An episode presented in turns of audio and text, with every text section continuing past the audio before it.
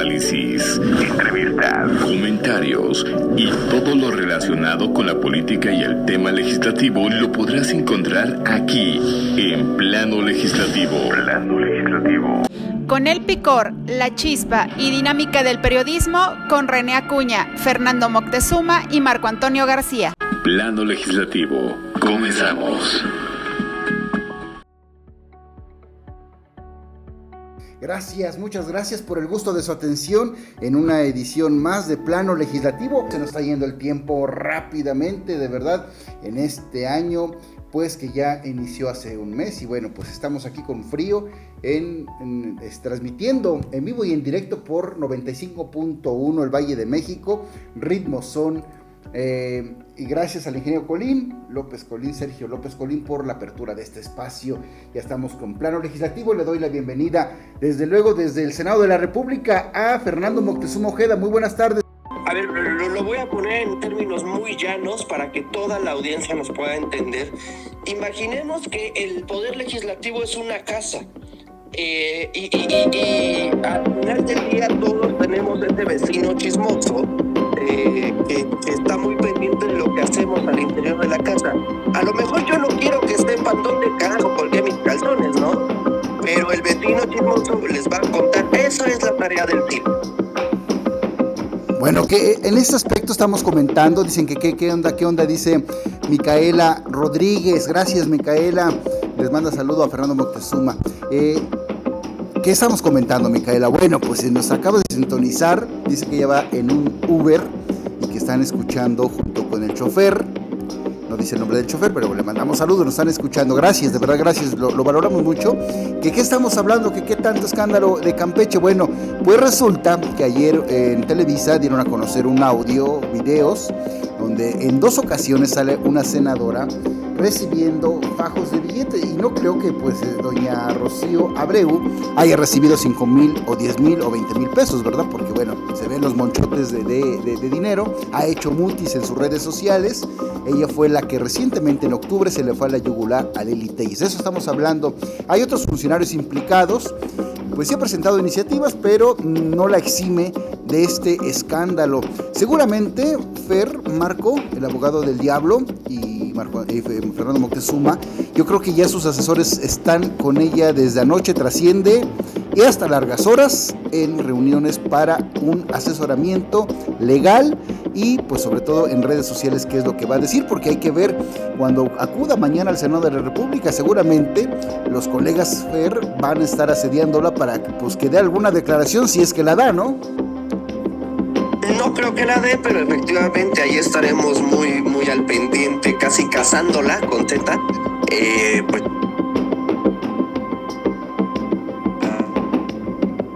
respecto. ¿Se, ¿Se, corta, Fer? Políticamente. Bueno, bueno. Políticamente sí hay un torbellino, querido René, Fer. Sí. Sin embargo, jurídicamente no hay tanto problema y se platicaba aquí en la emisión del viernes, ¿no?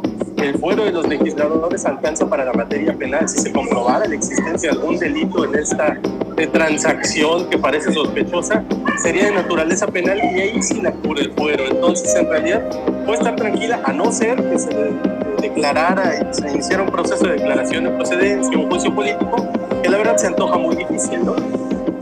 Sí, francamente es muy, muy complicado, aún más sabiendo que tienen la mayoría, eh, la, mayoría morenita en el pleno, tienen el control de la Jucopo, tienen el control de la meta directiva y bueno, prácticamente tienen el control hasta de la cocina del Senado de la República. Bueno, y, y, en la propia sección instructora de la Cámara de Diputados, con este diputado morenista, Hamlet Almaguer, que ha sido tan polémico y que es muy claro en el, en el sentido de que cuando haya algún problema en contra de algún legislador de Morena, simplemente no se va a proceder, ¿no?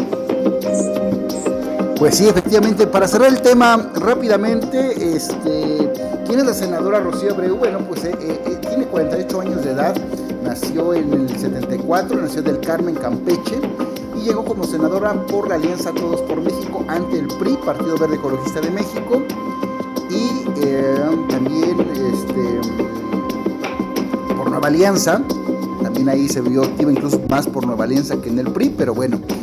Eh, y brincó de Saltimbanqui a Morena. así las cosas con, esta senadora. Fíjate, fíjate, si hubiera sido un poquito más inteligente se quedaba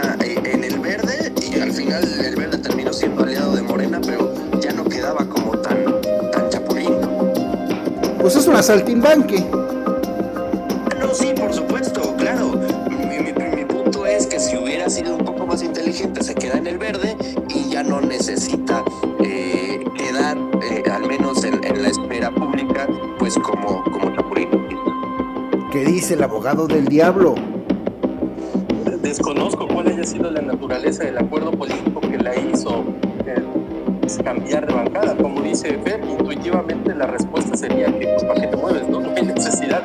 Si, si hasta ahí puedes obtener mayores prerrogativas en el ámbito individual, pero si se cambió es porque debió de ver algún beneficio, yo no sé si económico, yo no sé si político, pero definitivamente lo hubo y por eso está ahí, ¿no? Como muchos legisladores que se cambian de bancada, no solamente a Morena, también hacia las otras. Bueno, pues está candente este tema, sin duda alguna. Estamos hablando de la senadora Abreu y otros funcionarios públicos. Bueno, todo esto, pues hasta el momento igual creo que ha hecho mutis esta la senadora, digo la senadora, la gobernadora Laida Sansores. Ahí dicen que el que ayer mata, ayer muere. Bueno, ya está con nosotros. Hoy tenemos eh, invitado a Lara, lo explica todo. En su cuenta de Twitter siempre lo, lo detalla. También cronista parlamentario. Lara, muy buenas tardes. Bueno, parece que un problemita con Lara. En un momento más. Muy buenas tardes. Bueno, rápidamente. Ahora sí. Gracias, Lara. Sí, ya estamos al aire. Estamos en 95.1 Bahía de México, gracias al Ritmo Son. Estamos con Fernando Moctezuma Ojeda y con Marco Antonio García, el abogado del diablo, Lara, tocando el tema esto de, de, la senadora eh, Rocío Abreu, pues que la cacharon con dos bolsas, dos veces en dos ocasiones. Pues hay un dinerito, y no creo que haya sido 10 mil pesos, ¿verdad? ¿Qué, ¿Qué, opinas en este eh, aspecto? ¿Crees que vaya a ser mutis? Pues miren, hay una cuestión muy particular que creo que permea toda la cuarta transformación, a la llamada cuarta transformación y a todos los elementos que rodean el gobierno de López Obrador, y es que la cantidad, verdaderamente la cantidad de crisis que enfrentan día a día hace que se pierda todo dentro del gran esquema de las cosas. Ahorita tenemos esta crisis, la semana pasada tuvimos toda eh, la cuestión con el ejército en Cámara de Diputados. Hace unos días tenemos el desaire que hace el presidente a Santiago Frías y a Norma Lucía Piña en el, en el aniversario de la Constitución Mexicana. Día tras día vamos a tener un una nueva controversia que los va a marcar.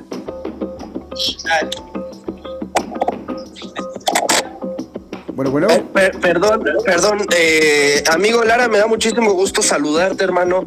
Oye, ¿te puedes acercar un poquito más al micrófono? Porque la última parte ya no se te escuchó muy bien.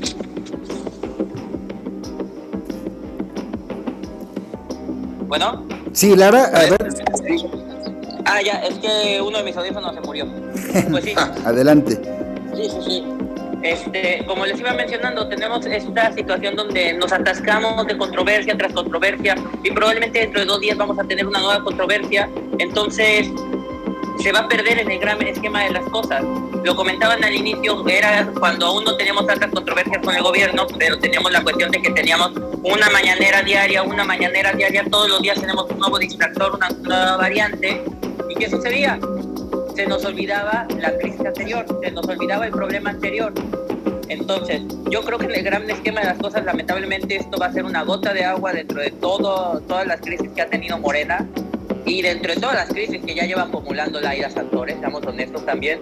Si es la gobernadora, creo que es la gobernadora de. Campeche. De, Morena, de, sí, no, no, sí es de Campeche, pero es la gobernadora de Morena que más espacio ha tenido dentro del sector público por malas razones Primero, por, eh, creo que todos mencionábamos la ironía de que su mismo gobierno se esté cayendo a pedazos por filtraciones cuando ella eso era lo que usaba para atacar a opositores, para atacar a Ricardo Monreal, entonces es una gran nueva crisis. Igual vemos, y creo que es muy sintomático de lo que ha sido mucho de la obtención de poder de la cuarta transformación, mucho, eh, mucho de este poder lo tuvo a costa de las figuras del PRI Rocío Abreu que llega como senadora de este senadora de Campeche por el PRI que se, que se salta rápidamente a Morena de 2019, Pedro Pozo que se salta del gobierno de, de Aiza para pasarse a Morena, el mismo Carlos Aiza Carlos, Carlos Aiza, uno embajador ahorita en la República Dominicana y otro diputado federal por el Morena, vemos cómo todo ese drenaje de poder de Campeche general más bien hacia los fortaleció y para mí eso me deja igual dos reflexiones. Eh, la primera, ¿qué tanto poder verdaderamente es de Morena original y qué tanto verdaderamente se lo robó al PRI? Y la segunda, sé que esto pareciera un poquito tangente, pero verdaderamente cuál fue la falta de visión política de Alito Moreno para no ver toda esta situación, porque claramente el gobernador que lo sustituyó a Isa, este, Pedro Pozos, eh, que igual era de su círculo cercano, la senadora que él palomeó, que era Rocío Abreu, todos ellos se le fueron. Ya, ya no entremos en detalle con las filtraciones de proceso de hace dos semanas. Vemos probablemente Campeche vaya a seguir siendo noticia, pero como mencionaba al inicio, va a seguir siendo una gota del agua dentro de este balde, balde de agua fresca que es la producción de Morena. ¿Qué dice Marco Antonio García, el abogado del diablo? Bueno, estoy de acuerdo con lo que dice Lara. Al final del día, esto es una constante, pero yo diría que no solamente de Morena. Al final, yo siempre voy a ser más crítico de la oposición porque el, gobierno, el partido del gobierno siempre va a tender a abusar del poder, a beneficiarse legítima e ilegítimamente, legal e ilegalmente de todas las posiciones que adquirieron a través del voto popular. La encomienda de defender a los ciudadanos en principio pasa por la oposición el hecho de que la oposición se compre estos distractores, se vaya con lo que dicen las mañaneras, se vaya con el nuevo escándalo del turno, es que es sintomático de, que la oposición no está haciendo este trabajo de defensa. Lo quieren dejar a la prensa, no le corresponde a la prensa. Cuando ven que no es por ahí, se la avientan la bolita a la sociedad civil tienen que salir las personas a marchar en reforma y ahora vamos a tener una nueva marcha, esta vez en defensa del INE, la vez pasada fue igual, en defensa de la democracia, pero es que eso no le toca a la ciudadanía. Está bien que acompañen, pero a quien le toca la defensa es a la oposición. Eso es lo que tengo que decir. Bueno, cerramos el tema. Eh, eh, Fernando Moctezuma Ojeda, cronista parlamentario. Fíjate que coincido mucho con, con Marco Antonio García. Este, tema le, corresponde a, la oposición política. Eh, por supuesto que desde, desde el cuarto poder, desde la, la, trinchera del periodismo, pues tratamos de ejercer presión y hacer eh, pues lo que nos corresponde desde este lado. Sin embargo, mientras la oposición siga actuando de una manera tan pasiva y tan... Eh, pues reactiva también, pero solo reacciona, no, efectivamente. Efectivamente. Es que la iniciativa llega muchas veces, también seamos honestos, muchas veces no llega ni a reactiva la oposición. Bueno, un poquito más allá. De hecho, ya eh, varios obviamente van a sacar raja política en ese sentido. Pero aquí la pregunta del millón para cerrar el tema eh, en este bloque, ya nos programamos dos bloques con este tema, rápidamente, ¿qué creen más o menos, qué se intuye eh, a la experiencia que tenemos aquí los del panel, qué intuimos que va a hacer esta senadora y su cuerpo de asesores? Por lo tanto, hacer mutis, seguir haciendo mutis, no creo, no, no le va a alcanzar porque va a llegar el momento que la van a rodear. ¿O qué pretexto va a poner la senadora Abreu ante este escenario tan desastroso para su carrera política que al final, como decía al principio este, Fernando Moctezuma, pues no va a pasar nada, ¿no?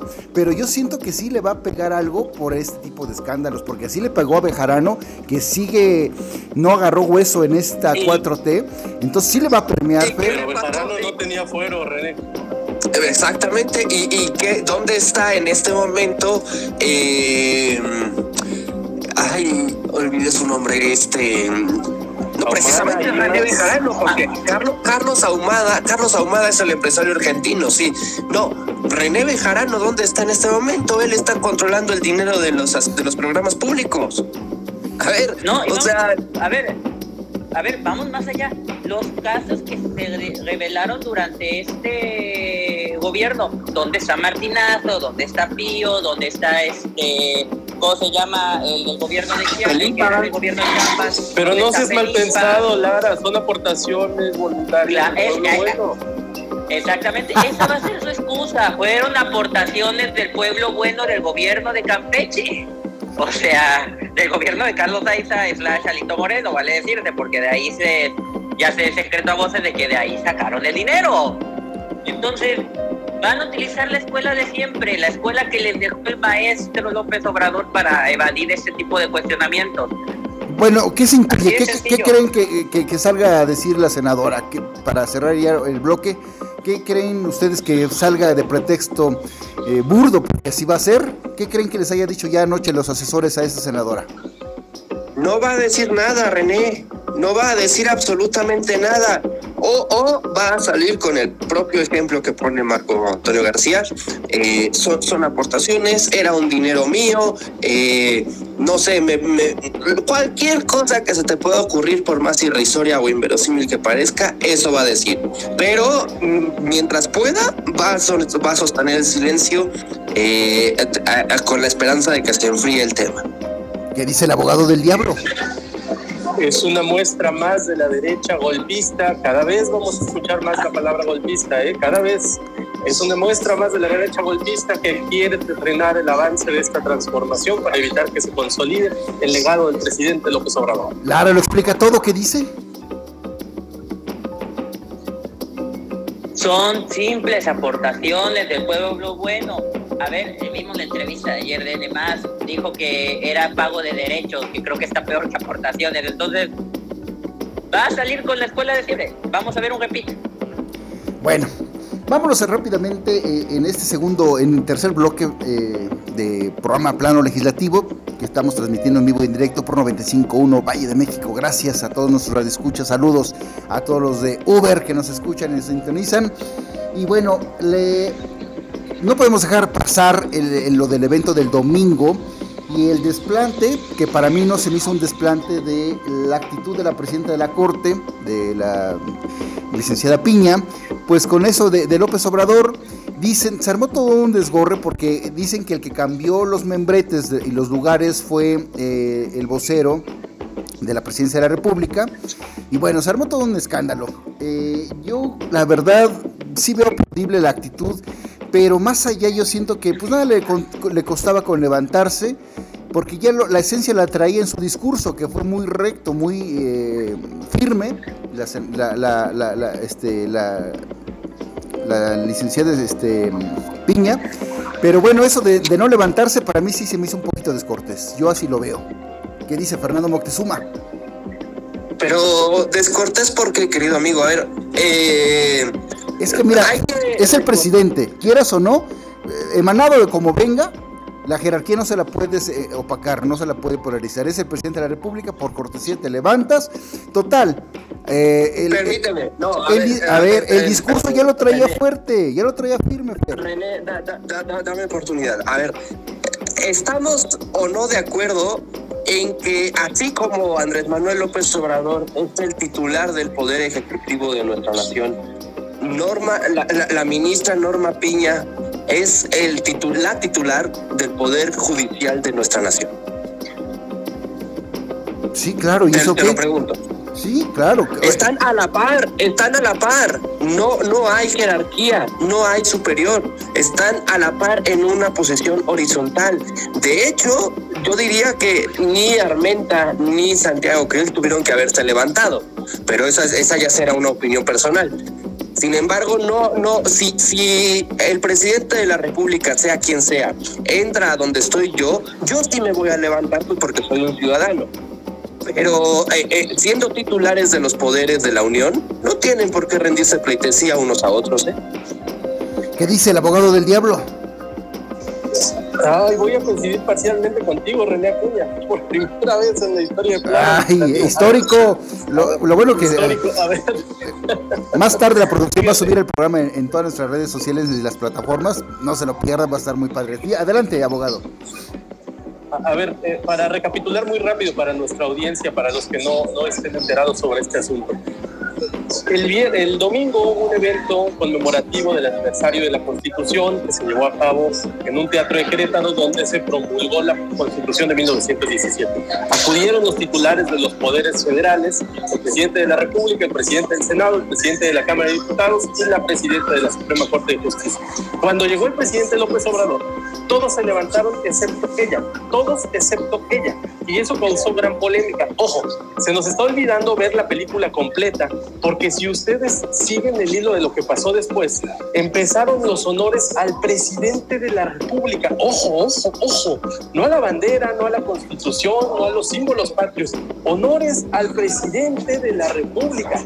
Yo no sé cómo haya sido en otros sexenios, pero en este sexenio se le hacen honores al presidente de la República y ahí sí se levantó la ministra Pino. Al final, eh, eh, permíteme, permíteme Marco, porque ahí sí quiero hacer una acotación muy puntual.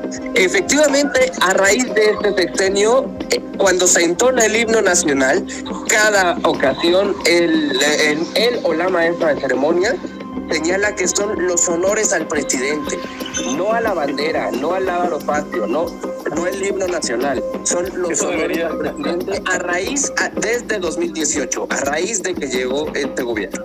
Eso debería de darnos miedito, pero debería de darnos miedito. Bueno, pero termina, a ver, termina, ¿qué, ¿qué, onda? No, no te entiendo. A ver, abogado, pero ¿qué onda? Al, principio no se levantó la ministra Piña, ¿no? En el acto protocolario, sí, pero eso ya, lo sabemos. Hubo que hacerle honores al presidente, sí se levantó.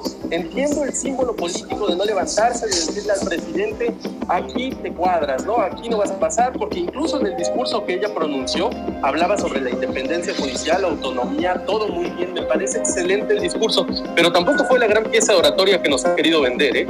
Es que deberíamos de estar acostumbrados a ese tipo de discursos, pero Saldívar nos tenía tan mal acostumbrados a la sumisión del Poder Judicial que ahora se nos parece extraordinario algo que tendría que ser normal. ¿Qué dice? Lara lo explica todo. Concuerdo mucho con el abogado. Se corta, se corta la señal con. yo ¿Me escuchan? ¿Me escuchan? Ahí sí, mejor ahí. Creo que, a ver. Ah, ok, va.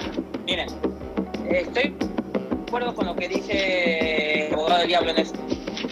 Saldívar a un bajo instinto poder judicial de que el hecho de que tenga un discurso decente, bueno, tal vez no la, máxima de mercadotecnia que hasta cierto grado nos queremos vender, no importa, es un discurso bueno de independencia del Poder Judicial. No, no, no, lo vemos como lo vemos como una como un Gatorade después, después de una cruda, lo vemos como finalmente algo de dignidad para el Poder Judicial. Esa es una parte. Y la otra, no olvidemos, no olvidemos la cuestión de que, como mencionaban al inicio, aún haya sido orden de Jesús Ramírez esfuerzo de quién haya sido la orden, hubo una, un cambio en cuanto a cómo era el protocolo siempre, ¿sí? El protocolo siempre ponía a la par a los representantes del poder legislativo y eh, del legislativo, ejecutivo y judicial. Los ponía a la par porque así está plasmado nuestra constitución, una constitución, una república basada en la división de poderes. Pero como antes, hablamos en la primera parte del trienio, teníamos una presidencia del Poder Judicial sumisa al Ejecutivo y, ¿verdad? y tuvimos pues tres tipos de presidentes del, Poder Legislativo, Cámara de Diputados, tuvimos uno oficial pero crítico en Porfirio Muñoz Ledo, una crítica en Laura Rojas y una exageradamente institucional en Dulce María Sauri. Entonces él no sintió la necesidad de confrontarse con ellos. En el Senado obviamente no hemos tenido votación, por primera vez en mucho tiempo no ha habido votación de partidos como representante del Poder Legislativo, de la, de la presidencia, de la mesa directiva, entonces siempre han sido afines a Morena, nunca tuvo la necesidad de... ¿Qué sucede ahorita?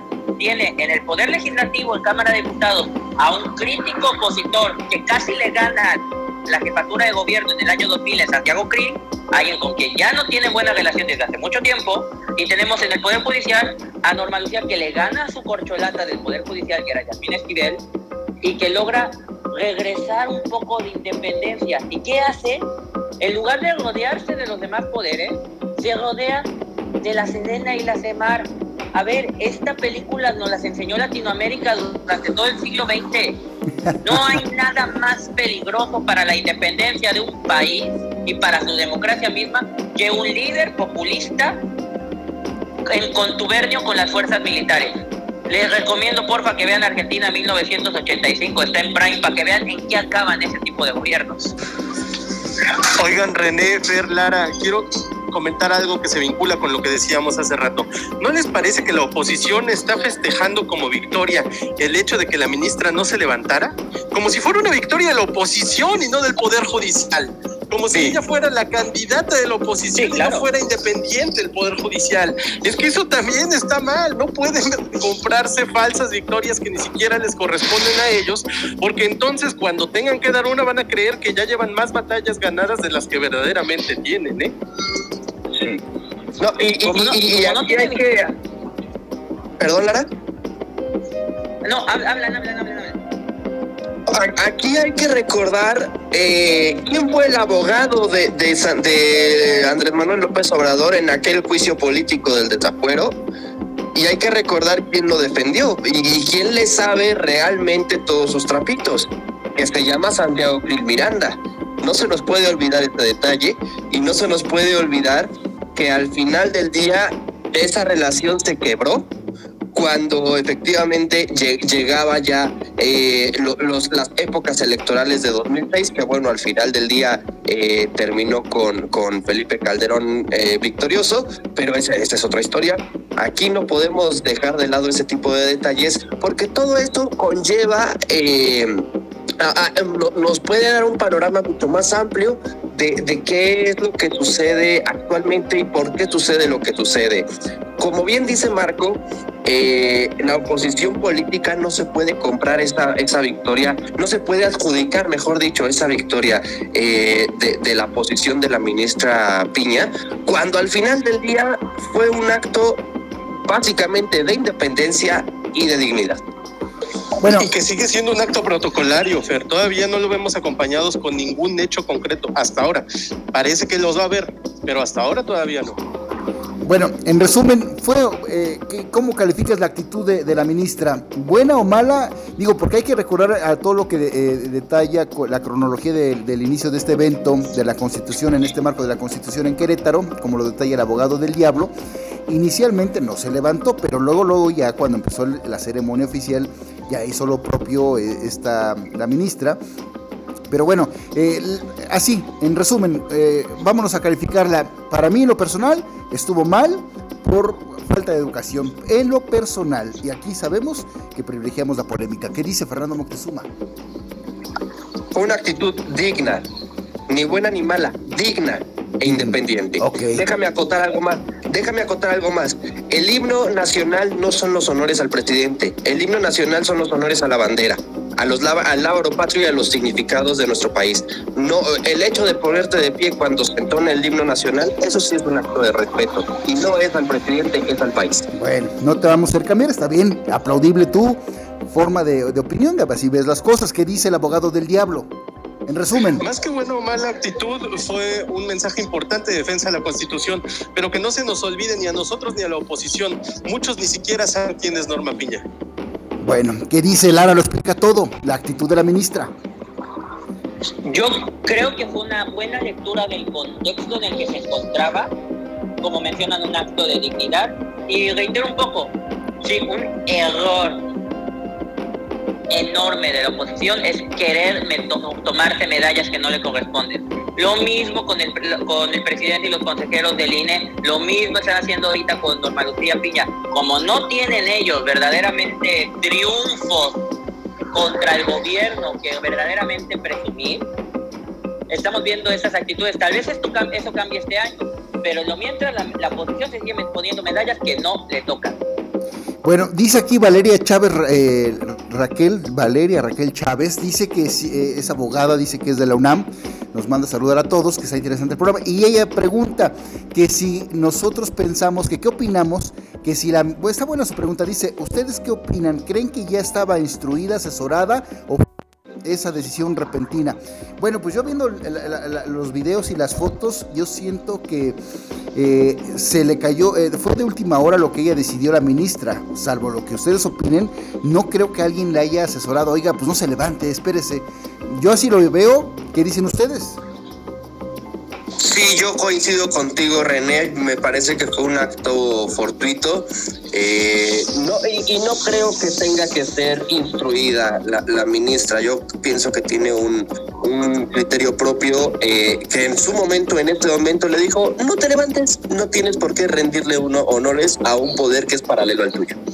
¿Qué dice el abogado del diablo? Sí, bueno, tenemos ahí problemas de comunicación. ¿Qué dice Lara? ¿Lo explica todo?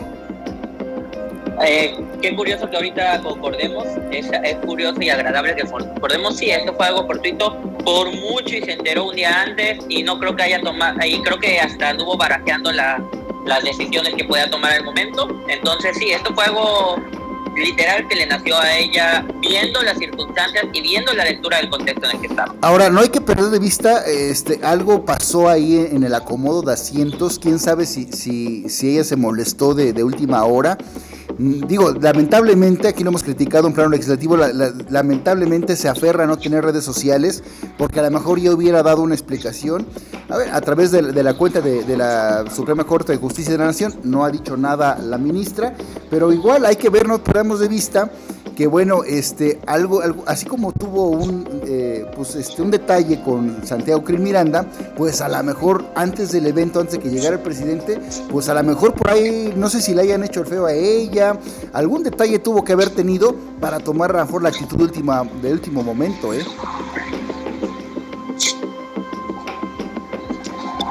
Marco Antonio García.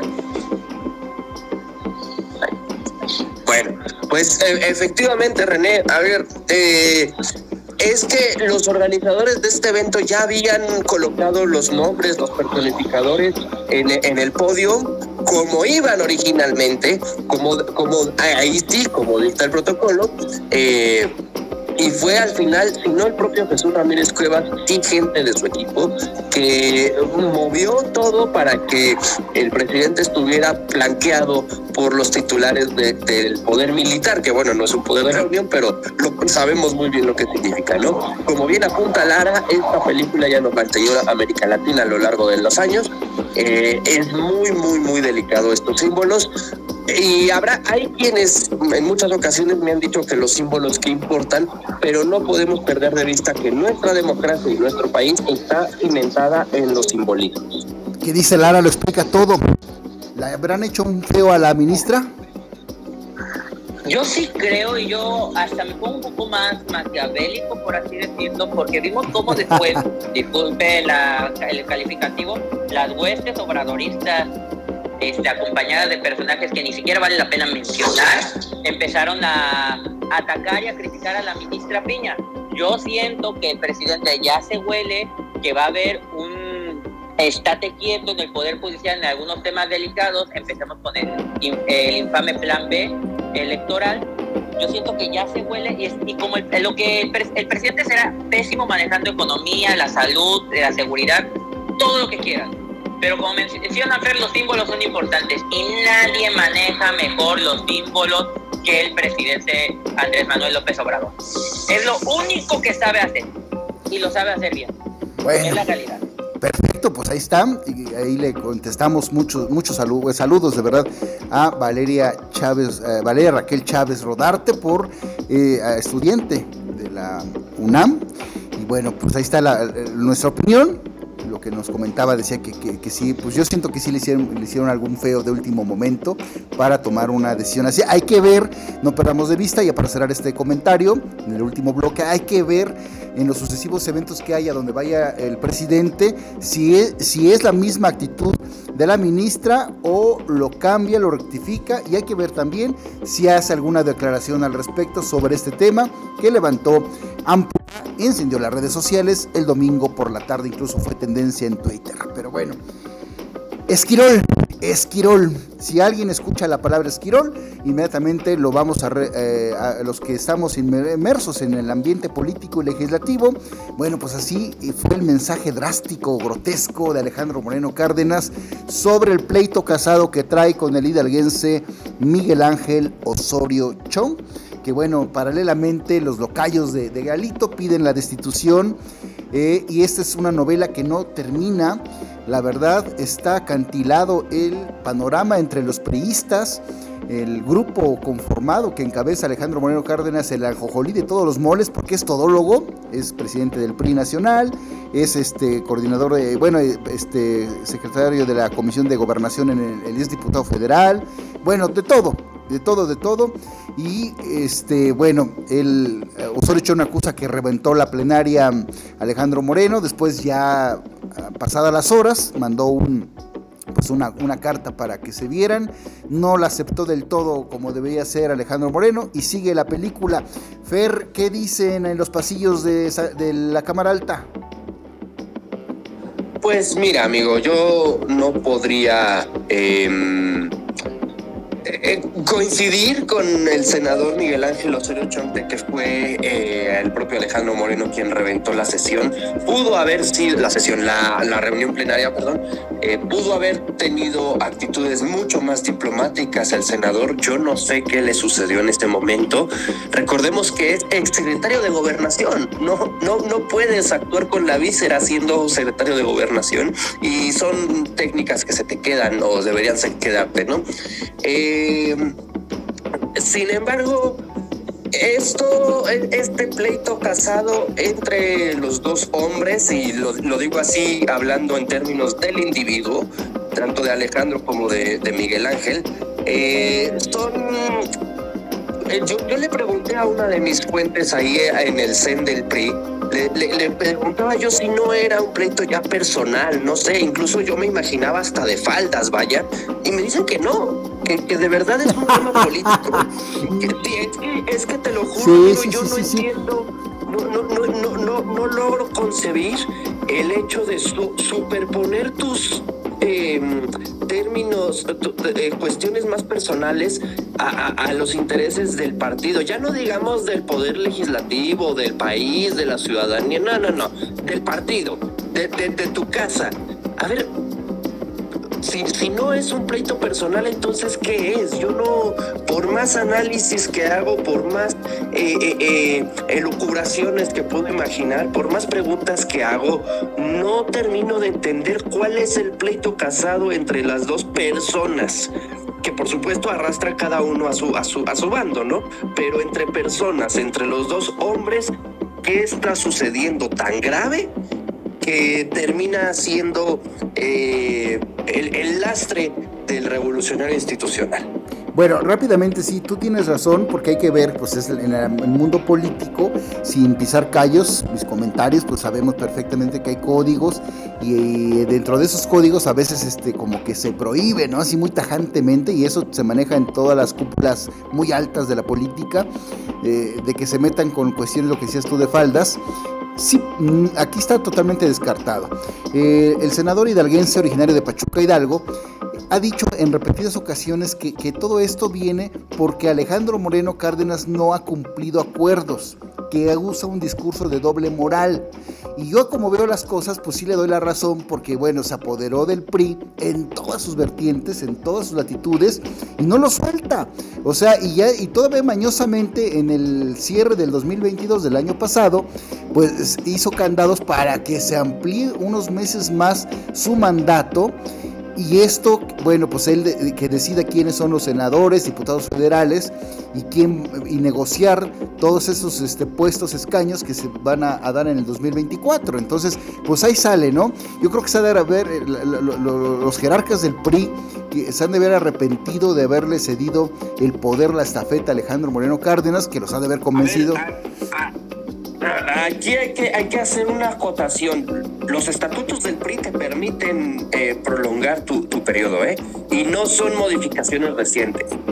Eh, la, las últimas modificaciones que hizo Alejandro Moreno a los estatutos del PRI no tienen nada que ver con las cuestiones de la durabilidad del mandato al frente del revolucionario institucional insisto, por eso mismo no termino yo de entender cuál es el pleito casado que hay entre, entre, entre Alejandro Moreno Cárdenas y Miguel Ángel Osorio. Ya te lo dije, es eso, de que, bueno, le, confiaron en él y no cumplido acuerdos, si no, no me lo dice Osorio, lo dice Claudio Ruiz Macías y lo, dice incluso Madrazo, Madrazo Pintado, el, el exobrador de Tabasco y, de, este, él lo dice también, y varios este, expriistas. Sí, sí, sí, ok, ok, lo puedo entender, pero ¿qué acuerdos? porque es muy fácil. Los acuerdos que se hayan roto y más allá de que si el uno le enseñó la lengua al otro y quién es más culpable que el otro, porque los dos son igual de culpables, creo yo. El gran tema es, en este momento, un movimiento territorial, que es una de estas células del PRI, solicitó que se le quite la coordinación a Osorio Chong. Es que la oposición debería de estar más concentrada en eso que si en separa o no la ministra Piña. Espérame, espérame, Marco Antonio García, eso no sucedió. Ah, hijo. Ahí está la nota de MBS, no, no, bueno, es MBS, amigo. Este, pero no. Infórmanos, infórmanos puntualmente. No, no, no. Ese día, el día que trascendió que querían la cabeza de Miguel Ángel Osorio Chong, yo tomé el teléfono y le llamé a la gente del PRI para preguntar qué es lo que sucedía. Este 9 de febrero, es decir, el jueves, pasado mañana. El jueves, el jueves. pasado mañana se van a reunir senadores del PRI con su dirigente nacional, eh, Alejandro Moreno, pero no está en la agenda, no está en el orden del día la cabeza de Osorio Chong. Eso no, no, quiero dejar Sí, sí, estoy de acuerdo, pero, pero una solicitud de una cédula priista hacia la dirigencia del partido del PRI Mira, independientemente de que eso haya sucedido Moreno es que y el propio Alejandro Moreno los batió. Bueno, ahí está, eso, eso está bien, Fer, eso está bien, porque la oposición tiene que estar agrupada, unida, no dividida, y eso lo tiene que preocupar más que cualquier otra cosa que haga el Poder Judicial en estos momentos. ¿Qué, dice Lara? ¿Lo cuenta todo? Lara lo explica todo. Y vean, aquí yo lo que veo es algo sintomático de la situación general de los partidos políticos, de, principalmente los de oposición. Morena tiene sus jueces, tiene sus problemas y todo, pero aquí, aquí coincido en parte con el abogado, con Marco, porque sí, la oposición debería estar ahorita tratando de solucionar sus pleitos internos primeramente antes de cualquier cosa. ¿Cómo podemos llegar a 2023 donde el PRI se está jugando no cualquier cosa, ¿eh? Jugarse el Estado de México jugarse Coahuila es jugarse su supervivencia como partido político con fuerza y está el camino que, tiene, que el PRD ya lleva más de seis años. Si no logra ahorita mantener esta, esta, estos dos estados, el PRI está en camino a ser el PRD y vamos a ver una fuga hacia el PAN por parte de priistas cada vez mayor. Entonces, o hacia Morena igual, o Movimiento Ciudadano, o donde quede. Porque vamos a ver qué tanto verdaderamente soporta el PRI ahorita. Solo gobierna ya tres estados. Y a ver en qué termina esta situación. Ahora, lo que sí es cierto, y estoy de acuerdo, ambos tienen culpas. Osorio Chong, como mencionan, fue secretario de gobernación. No haces este rabietas de niño de primaria, ni que fuera secretario de gobernación de la, de la cuarta transformación. O sea, no haces ese tipo de gavietas de salirte. Te aguantas, te amañas, pides la palabra, te sales y ya con orden. Pero lo que ha llevado esta crisis de pérdida de poder territorial y de pérdida de poder político del PRI ha sido la pérdida del mismo PRI. Ya deberían nada más llamarse PR, Partido Revolucionario, si quieren, que aparte lo que utilizan en su publicidad, porque de institucional, después del pleito entre Alito Moreno y no, yo soy Chong, no tienen nada.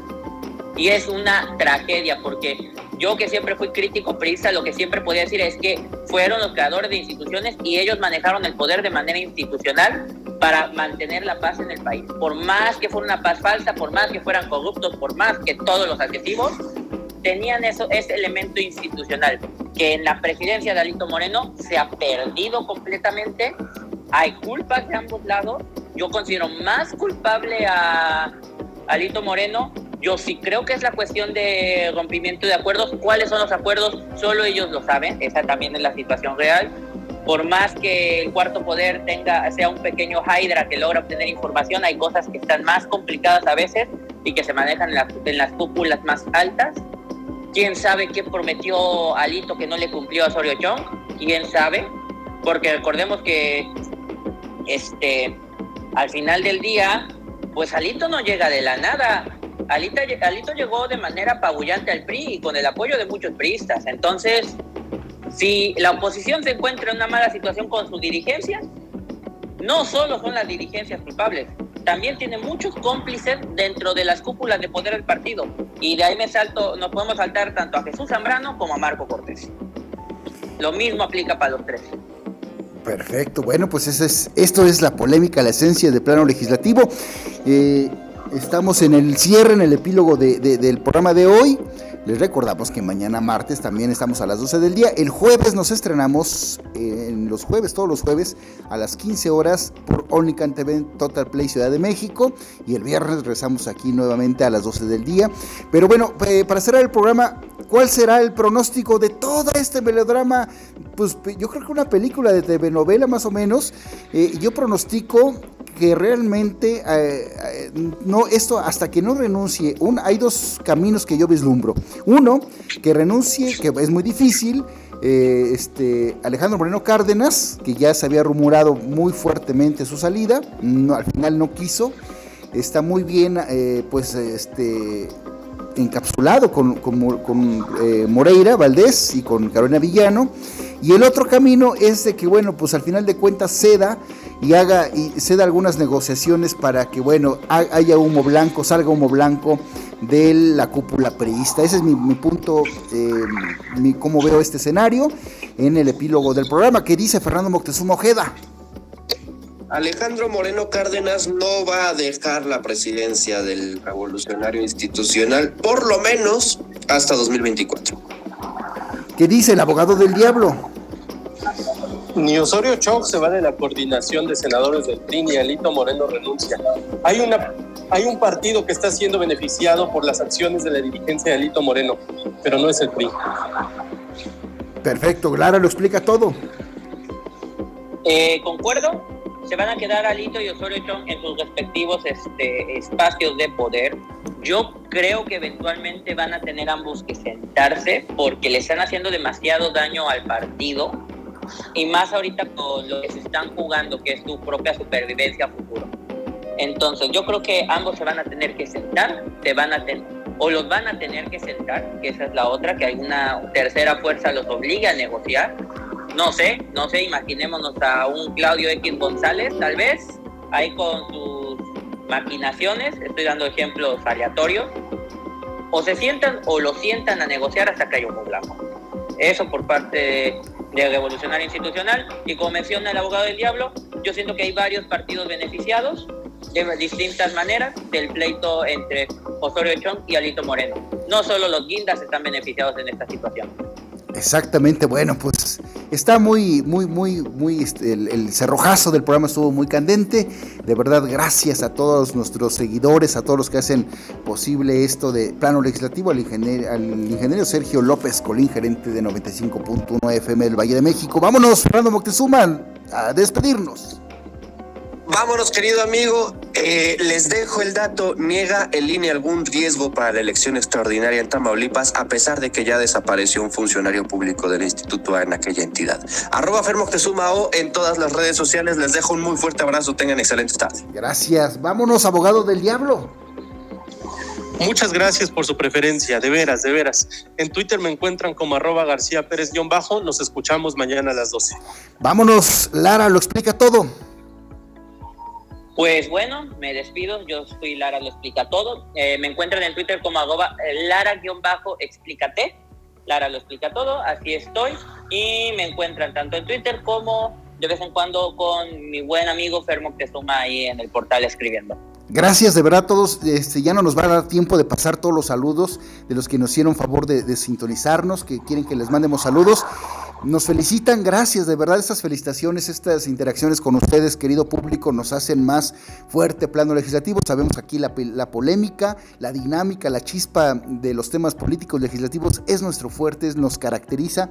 Eh, tenemos de verdad paneles, eh, el panel está formado por grandes profesionales como Fernando Moctezuma Ojeda, cronista parlamentario, como el abogado del diablo, asesor legislativo, que decir, de Lara lo explica todo. Todos ellos están en sus redes sociales, cualquier eh, que ustedes quieran eh, de verdad saber de primera mano, con los tres compañeros, ahí lo tenemos, también en plano legislativo. Y bueno, no me resta más que agradecerles el gusto de su atención hoy en esta edición más de plano legislativo. Se despide de todas y de todos ustedes René Acuña, con su, esperándolos mañana en punto de las 12 horas. Que tengan todos una excelente tarde. De esta manera llegamos a la parte final de esta emisión de Plano Legislativo. Nos escuchamos en nuestra próxima emisión.